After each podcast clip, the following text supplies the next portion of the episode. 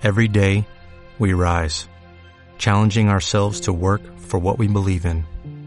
At U.S. Border Patrol, protecting our borders is more than a job, it's a calling.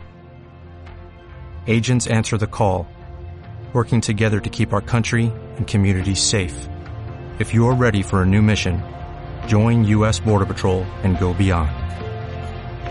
Learn more at cbp.gov/careers.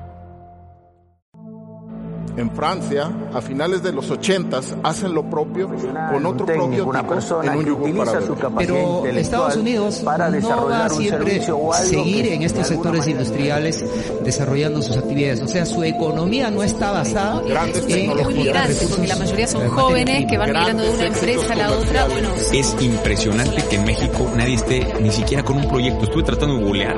Para mí está muy evidente que es un mercado que va a explotar, literalmente explotar, y estamos justamente del proyecto relacionado con la economía del conocimiento. Y para hablar de este tema, vemos que Estados Unidos en las siguientes décadas ya está apostando por el software, la, los proyectos aeroespaciales, la este genómica, la distintos legisladores opositores están utilizando las redes sociales para cuestionar la suspensión de esta ley que fue aprobada el año pasado, que tuvo el apoyo de casi todo el arco político, menos del frente de izquierda.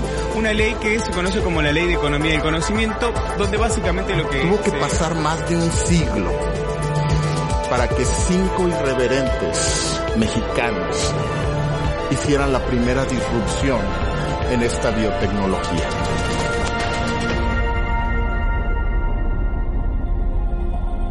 Hace unos 13.800 millones de años, una gran explosión logró crear nuestro universo. La fuerza y energía de esa gran explosión hizo que la materia alrededor se alejara cada vez más, alejando entre sí a cada planeta y galaxia en el universo. Algunas teorías repuntan a que las fuerzas de gravedad central atraerán a todos esos cuerpos de materia esparcidas en el universo, haciendo que no sigan expandiéndose y retrayéndolos al mismo punto donde inició todo, provocando una segunda explosión llamada el Big Crunch. Recuerdo que esto fue lo que aprendí en la escuela, colocando unos puntos de papel sobre un globo e inflándolo para ver cómo cada punto de papel se separa uno del otro y desinflarlo para ver cómo se juntaban todos los puntos de nuevo. Solo que hay un error en esta teoría. En realidad, los planetas y galaxias siguen alejándose cada vez más rápido. Hay algo que los em-, sigue empujando, que no sabemos qué es, que no puede verse y tampoco tocarse. De momento lo han llamado energía oscura y es uno de los misterios más grandes del universo. Se calcula que alrededor del 70% de la energía del cosmos es esa fuerza que desconocemos, porque suponemos que está ahí, porque está acelerando el universo en contra de todo lo que habíamos previsto.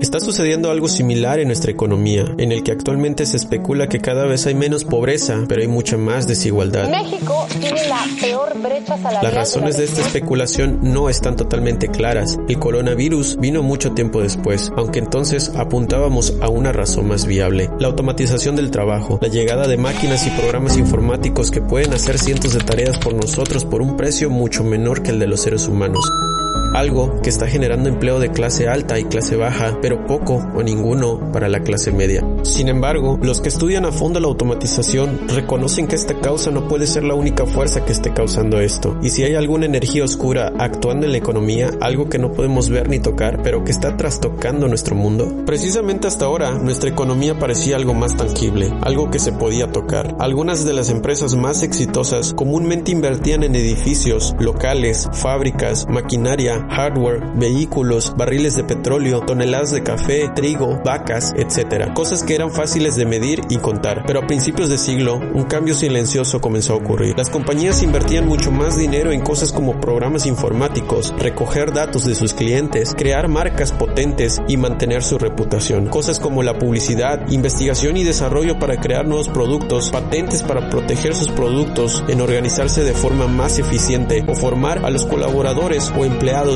en nuevas habilidades. Invertían en cosas intangibles que como no se pueden tocar no aparecían en la contabilidad de la empresa.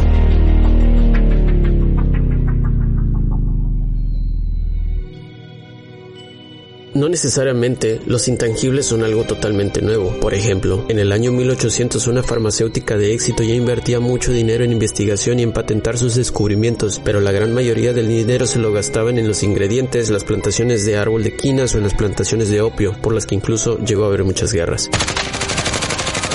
y en fábricas y herramientas para volver esa materia prima en lo que hoy en día conocemos como medicamentos. Pero eso era lo único que contabilizaban. En estos días de ahora existen empresas farmacéuticas que valen billones, sin siquiera tener fábricas, sin grandes propiedades tangibles y sin haber lanzado un solo producto al mercado, solo por haber generado expectativas de que quizá consigan una vacuna ganadora contra la COVID-19. Y eso ha hecho que atraigan grandes inversiones por una investigación que aún está en una fase de pruebas. Si hacemos un recuento en la historia y nos dirigimos al año 1975, Recordemos que las cinco empresas más grandes del mundo lo eran porque poseían petróleo, productos electrónicos, industriales y productos del hogar. Todo ello sumaba alrededor de 590 millones de dólares en posesiones tangibles, o sea que sí se pueden tocar. En comparación de sus activos intangibles eran muy pocos. Durante el tiempo, esta balanza fue equilibrándose hasta que hoy en día las cinco empresas más grandes del mundo son en efecto los cinco gigantes tecnológicos más grandes, las cuales sus propiedades tangibles suman alrededor de 4 billones de dólares, pero sus propiedades intangibles suman un valor incalculable. Si estás escuchando este podcast, seguro estás usando el servicio de al menos una empresa que está apuntando hacia la economía de servicios intangibles y lo más seguro es que pagues por ello. Y, como bien sabes, los servicios que consumes son únicamente unos y ceros que viajan en fibras ópticas o por aire. De hecho, para algunos otros servicios gratuitos ni siquiera pagas con dinero, pagas con tus datos personales y todo lo que se obtiene de ti. Cada vez que usas servicios gratis, estas empresas aprenden mucho más de ti y sobre millones de personas en el mundo, haciendo que su valor aumente más y más. ¿A quién le importa si estas empresas tienen oficinas físicas? Espera, espera, espera. Aún no nos detenemos. Ahora que me sigues el hilo de esta historia, te enseñaré algo nuevo. El valor de un país hasta principios del siglo pasado estaba cimentado en sus recursos naturales, ya que estos países poseían petróleo, carbón, diamantes, trigo, oro, etc. Hoy en día, muchos de los recursos más grandes que ha creado Inglaterra, sin duda, es el siguiente sonido que seguro ya conoces.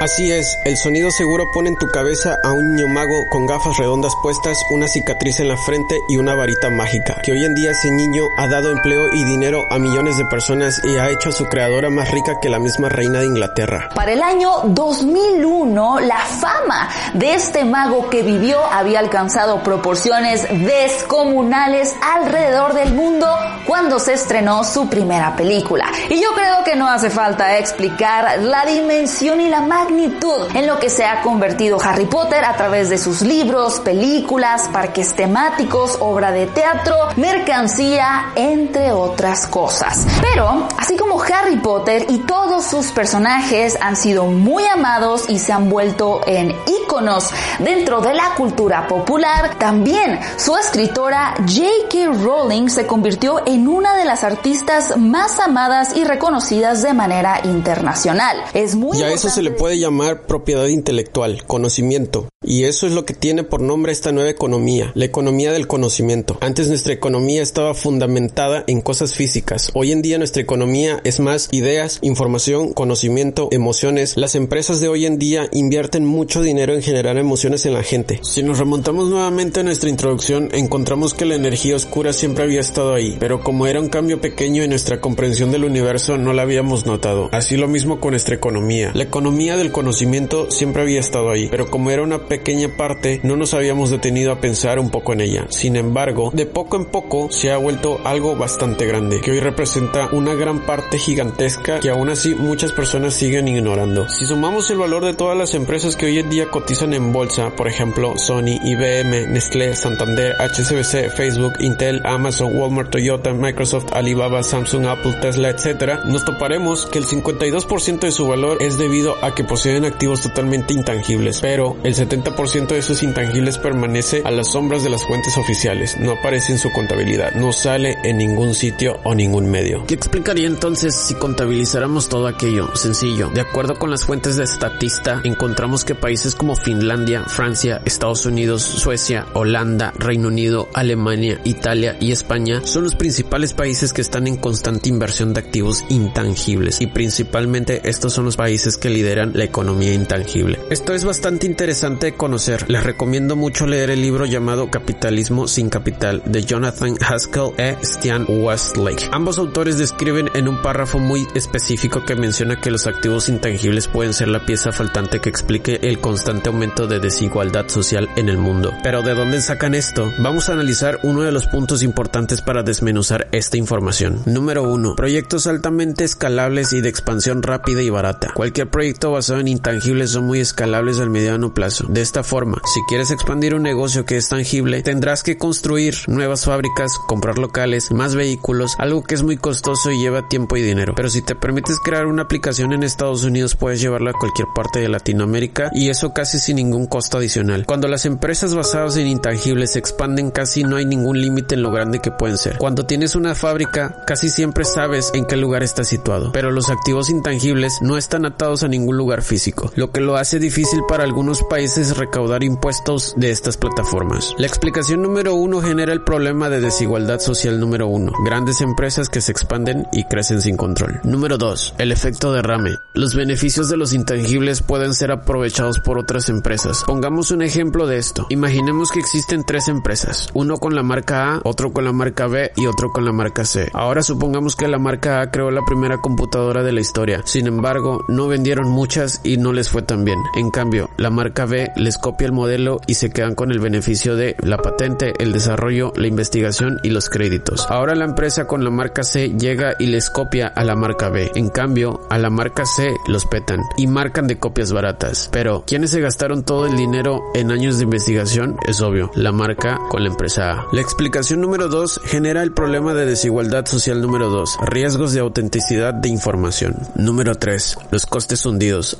Anteriormente, si para una compañía las cosas no iban tan bien, quebraban, y lo que tenían que hacer era lo siguiente. Tenían que vender sus fábricas, sus tiendas, sus vehículos, sus edificios activos y de esta forma recuperaban parte de su inversión. Pero cuando una empresa que ha hecho o invertido en grandes intangibles y decide cerrar, la tiene mucho más difícil de recuperar el dinero, por el simple y sencillo hecho de que es difícil vender una investigación que se está en proceso o una marca en la que has invertido mucho, pero que quizá haya perdido credibilidad o prestigio. Esta es una de las razones por la que los bancos prestan dinero a países o a empresas que tienen un valor tangible, porque si no les devuelven el dinero pueden quedarse con sus posesiones físicas que pusieron como garantía. Pero es mucho más difícil que un banco te dé un préstamo si pones como garantía una cuenta de Instagram con más de un millón de seguidores reales. Parece un chiste, pero hoy en día sabemos que un millón de seguidores reales es un gran valor intangible en la industria de la publicidad, por ejemplo. Nuevamente, explicación número 3 genera el problema de desigualdad social número 3. Los bancos prefieren bienes tangibles. ¿Qué podemos sacar de todo esto y en resumen, desigualdad? Hoy en día debemos entender que la economía intangible beneficia a las empresas más grandes. La escalabilidad y los derrames también pueden beneficiarte si eres una empresa pequeña, pero el riesgo es enorme y es difícil empezar porque ningún banco te dará el crédito por tus ideas. Todo esto está creando a solamente un grupo de empresas líderes que se pueden apostar por invertir en los intangibles y cada vez se aprovechan más que el resto de las empresas pequeñas. Número 4. Se requiere de preparación y conocimiento. Manejar bienes intangibles requiere de preparación especializada y que al día de hoy no se encuentran en las universidades o por lo menos algunos de los conocimientos no están al alcance de todos. Son muy costosos o simplemente son difíciles de entender. Cosas como el desarrollo de Machine Learning, Big Data, inteligencia artificial, solo por mencionar algunas. Esto genera puestos de trabajo difíciles de alcanzar y que la mayoría de las empresas ni siquiera podrían darse el lujo de poder contratar a alguien especializado en estas materias dado que los costes de contratación son muy elevados. La explicación número 4 genera el problema de desigualdad social número 4. Puestos de trabajo difíciles de alcanzar. Número 5. Crecimiento en las grandes ciudades.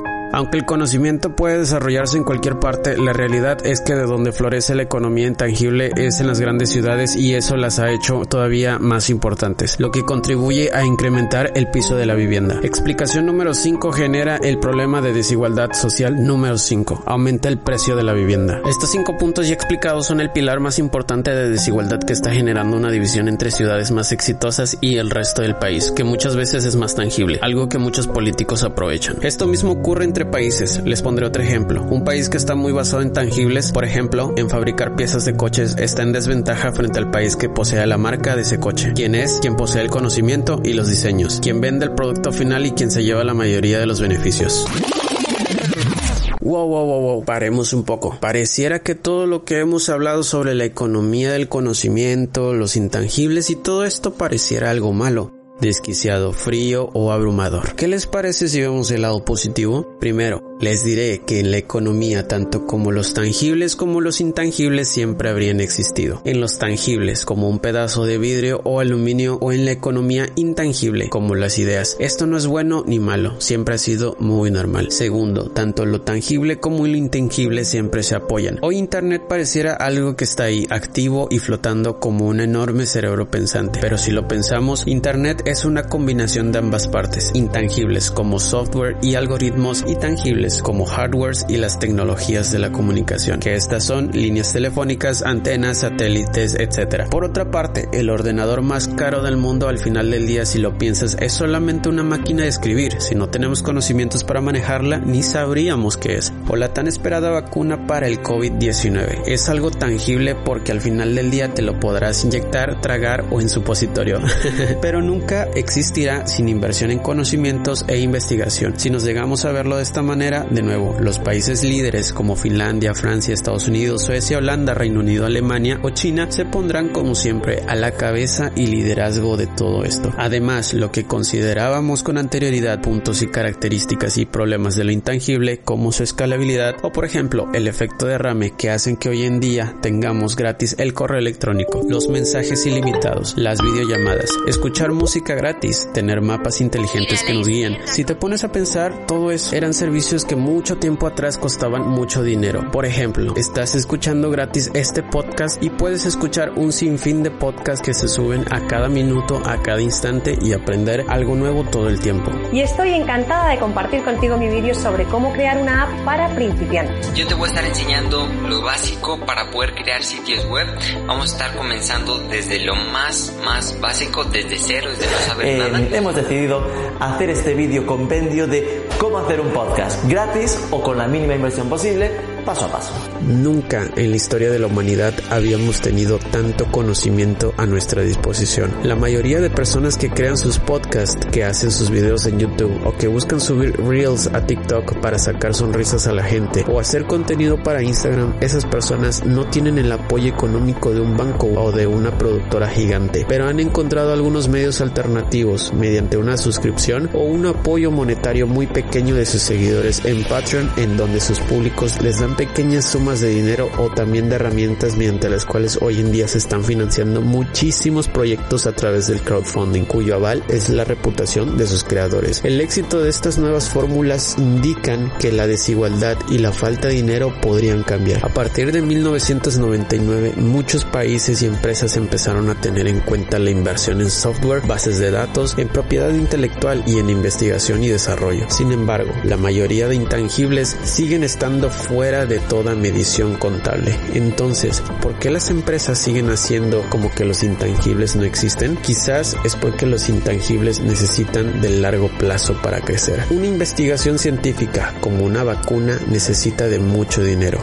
y en eso la ciencia siempre está muy escasa. Pero sobre todo necesita tiempo para formular teorías de acuerdo con el método científico. Además, necesita probarlas, repetir pruebas para ver si los resultados fueron concluyentes y los políticos no juegan a largo plazo. La política se trata de buscar soluciones que produzcan resultados antes de las siguientes elecciones. Es decir, en 15 años transformaremos la sanidad y la educación. Es poco rentable a nivel político. No es que pensar a corto plazo sea un problema exclusivo del gobierno. Esto también le ocurre a cualquier empresa o a cualquier persona. Otra razón es que los intangibles requieren de tolerancia al error. Por ejemplo, durante la presentación del nuevo Tesla de Cybertruck, Elon Musk aventó una bola de metal contra el vidrio del auto y durante la presentación este se rompió, dejando en ridículo al presentador. Se suponía que crearían un espejo ultra resistente, pero fallas técnicas ocurren. En otra empresa habrían despedido al investigador que no hizo bien su trabajo desde el principio y posteriormente no crearon el vidrio correcto, o que tal vez despidieran al que instaló el vidrio erróneo, pero resulta que es una compañía reconocida por no castigar el fracaso y que anima a sus empleados a tomar descansos o dedicarle el tiempo a cosas personales.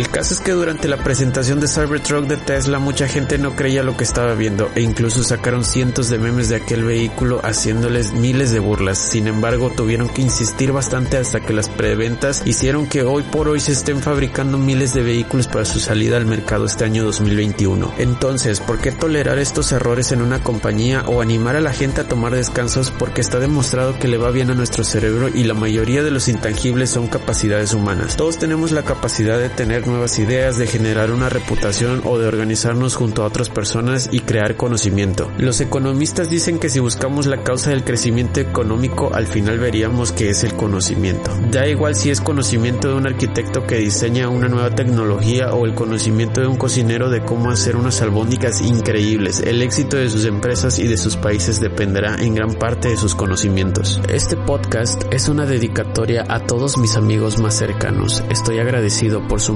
apreciable apoyo a esta comunidad y al proyecto WallClick, nuestra agencia de marketing y publicidad. Si este podcast te gustó, no pido más que tu sincera suscripción y que compartas este episodio con tus amigos o familia. Próximamente estaremos trayendo más contenido interesante.